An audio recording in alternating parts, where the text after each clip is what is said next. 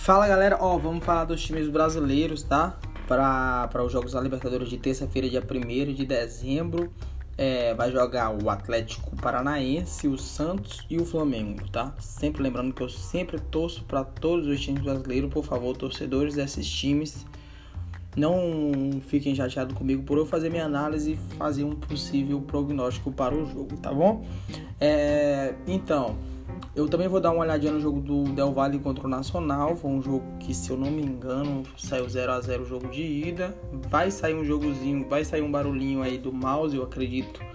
Porque eu vou estar tá aqui olhando. Ah, não, esse jogo é só amanhã, tá certo. Vamos lá, vamos começar pelo River Atlético Paranaense. Cara, sinceramente, tá muito difícil pro Atlético Paranaense falar real pra vocês. É, o Paulo Atuori, o técnico do Atlético Paranaense, tem 15 desfalques, mano. 15 desfalques. A situação tá tão difícil que o Atlético Paranaense puxou um mano do Sub-16, isso mesmo, Bento, cara do Sub-16 para ser titular, porque o Santos e o goleiro reserva, que eu não sei o nome, não, não podem ficar no banco, mano. Não podem ficar no banco. Ó, dos cinco goleiros inscritos, três estão com Covid e o outro está emprestado. Com isso, o Bento será titular o terceiro jogo seguido. O River Plate será nesta quinta-feira às 19h15. Então, é situação bem difícil. O Richard, que era um cara que poderia ser titular no jogo contra o River, é, foi encontrado numa aglomeração e o Atlético Paranaense acabou punindo ele. Então, mas a gente vai olhar, a gente dá uma olhadinha aqui na, na e o Atlético Paranaense já não tá convencendo tanto esse ano. Acho que até a próxima a própria torcida, da própria torcida do Paranaense sabe quando sair o sorteio lá contra o River seria bem complicado é, é esse jogo, enfim. Ó, esse mercado de mais de 2,5 para marcar, cara, a 2, ele tá precificado errado. Esse mercado tinha que estar tá 1.70. Então, esse mercado de mais de 2 mil gols nesse jogo do Paranaense tem muito valor. Eu acredito que o River Plate vai ganhar, tá? A cotação aqui já diz isso, tá? 12 a cotação do Paranaense, 1.28 a, a cotação do River.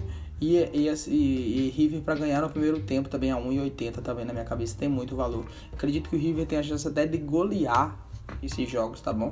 Esse jogo, porque o River em casa é bem forte e São Paulo sabe disso, então Acho que, desculpe torcida do Paranaense, mas vai ser bem complicado. Eu acredito que o River vai ter alguns problemas também, tem alguns problemas também de Covid no elenco, mas nada comparado a 15 desfalques do Paranaense, tá bom? Vamos passar aqui para o próximo jogo, tá? O próximo jogo agora é o do Santos. O jogo do Santos, Santos construiu uma boa vitória no jogo da ida, tá? O Cuca tá voltando, o, tre o técnico, cara, sempre tem esse trava-língua, né? O técnico do, do, do Santos, o Cuca, voltou no jogo passado na vitória pelo Campeonato Brasileiro de 4 a 2 tá? Contra o Esporte. Porque o atual técnico era o Marcelo Fernandes, um técnico que, se eu não me engano, é das categorias de base do Santos. Acredito que a, cotação do Santos tá 1.83, um jogo completamente pro live, não dá para fazer prognóstico algum. Também acredito no mercado de gols para esse jogo. A, a, LDU abriu aqui a 4.20, né? E tem que dar uma olhadinha também no mercado de, de classificatórios, tá? De classificatórios, o jogo de ida, o Soteldo fez um gol e o Marinho fez um gol de pênalti, mas o John, goleiro do Santos, foi muito bem. Eu não sei se ele vai ser o titular, porque o Santos tem dois goleiros em ótima fase, o João Paulo e o John. Mas o John, o goleiro do Santos, foi muito bem. O Santos estava sem alguns jogadores, havia alguns problemas de Covid é, tava sem um zagueiro, lateral direito, alguns volantes, enfim. E o Santos tem aquele problema de bloqueio na FIFA que não pode contratar desde o começo do ano. Então, é, o time da Leideu é bem perigoso, mas debaixo, né, do nível do mar, fora da altitude, o time dele se torna bem limitado. Acredito que essa cotação do Santos para vencer a 1.83 tenha valor, tá? Essa cotação do Santos para vencer a 1.8, porém tem que esperar o jogo começar. Acredito que um gol no primeiro tempo também tenha valor, a 1.50, já de agora, pré-live mesmo. E acredito que também seja um jogo para gols, tá? Esse jogo do Peixão, sempre torcendo pro Peixão se classificar aí para ser mais um representante brasileiro nas quartas de finais. Vamos pro último jogo aqui. O último jogo agora é o do Flamengo, ó. Flamengo a 1.40, nada tira da minha cabeça que essa cotação tá errada, tá bom?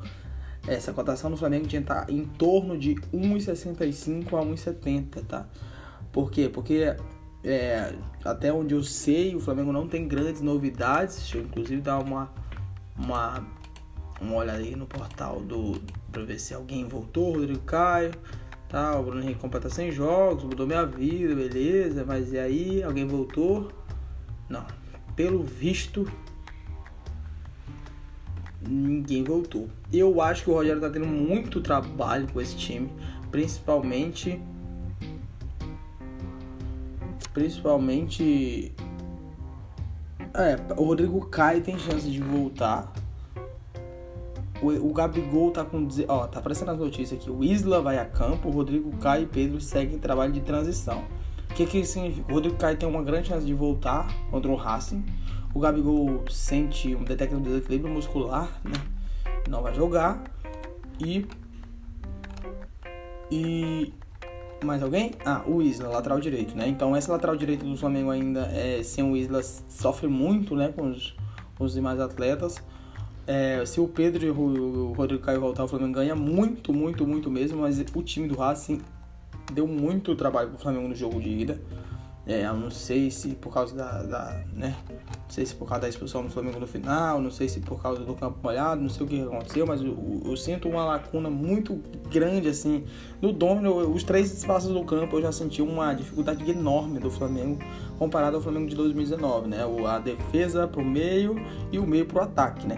Aí com a volta do Arrascaeta, o Everton Ribeiro voltou da seleção, o meio pro ataque até, né? Apesar do Bruno Henrique estar tá abaixo assim esse ano, o, o o meio o ataque conectou, né? Vamos dizer assim. Eles se aproximaram mais. Depois que o Domi, depois que o Rogério chegou, o Rogério já conseguiu resolver essa questão da aproximação, da transição do meio para o ataque, tá? A equipe do Flamengo tem essa aproximação dos meios de campo e dos atacantes. Ninguém sabe ainda certo. Thiago Maia só volta em 2021, né? O, o, o Ilharão parece que vai ser titular e está bem abaixo ainda, né? O Flamengo tem um, um, um, rapaz da base que é muito bom jogador, que toda vez entra, um menorzinho que eu não vou lembrar o nome dele. E a dificuldade do Flamengo é para encontrar esse equilíbrio ali, de, é, meio de campo, defesa, né? O que era bem sólido no ano passado com Rafinha, Rodrigo Caio, Pablo Mari e Felipe Luiz. Esse ano tá bem, bem, bem defasado. Não é à toa que o Flamengo pegou aí altas goleadas esse ano. É, quando não joga o Léo Pereira, joga o Gustavo Henrique, joga o Matheus Tula e ninguém dá conta do serviço. O Felipe Luiz, o René joga no lateral direito, às vezes o Mateuzinho. E, pô, é uma dificuldade o Flamengo na solidez defensiva, tá? É, e eu sinto os meio-campistas distante da zaga, assim, a zaga um, um, buraco muito aberto entre o meio e a, e a defesa, assim, toda vez que um, que um time pega o Flamengo para contra-atacar, o time parece que tem mais jogadores que os defensores do Flamengo.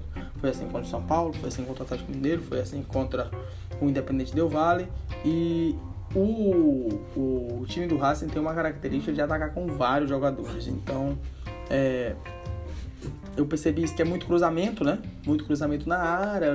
Lisandro Lopes, se eu não me engano, que é o centroavante dos caras. Mas eles atacam com muitos jogadores. Vai os dois volantes, vai os dois meias, vai os laterais, enfim. E com esse problema que o Flamengo tem na recomposição, se o Rodrigo Caio voltar, beleza, mas o Isla vai voltar bem, né? Tem que ver o, como é que vai estar o Gerson, como é que vai estar o Ilharão, enfim. É, são coisas que o Flamengo tem que consertar e eu acho pouco tempo para o Rogério consertar isso tudo assim no meio da temporada.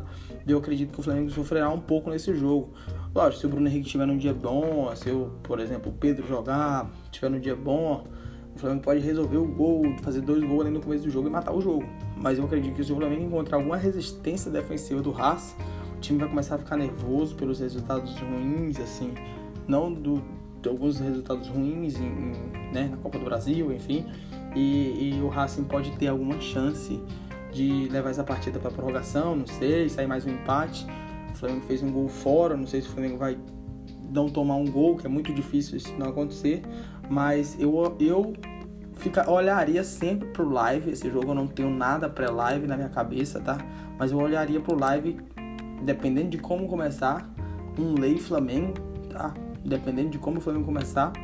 E uma partida com ambas marcam aí, o Flamengo toma gol, sempre toma gol e faz também, então eu olharia sempre esses dois cenários. O Rogério Senna vai ter muito trabalho, Mas eu acredito que, que sinceramente, dessas três equipes brasileiras aqui, o, todos os três jogos são complicadíssimos. O Santos tem um pouco mais de facilidade de, de, de, encontrou, fez o resultado já em, fora de casa, o outro time só é muito forte em casa por causa da altitude e tal, mas o Paranaense e o Flamengo vão ter uma vida duríssima, assim, eu torço para que os dois times passem, mas vai ser complicado demais, galera.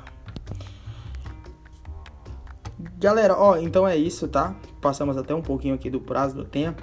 É, espero que vocês tenham gostado, tenham é, que eu tenha falado, se eu tenha falado alguma coisa que fez sentido para vocês aqui. É, segue aí o nosso canal aqui do, do, do do podcast, tá? Quase que eu não lembro. Nosso canal do podcast, bota para seguir aí todo, toda segunda, quinta e sábado a gente posta conteúdo aqui, geralmente dois podcasts. Essa semana, como tem tempos aí, com certeza vou postar mais. E segue a gente aí, me segue no Instagram, tá? Arroba Pereira Souza underline. E vamos pra cima, tamo junto.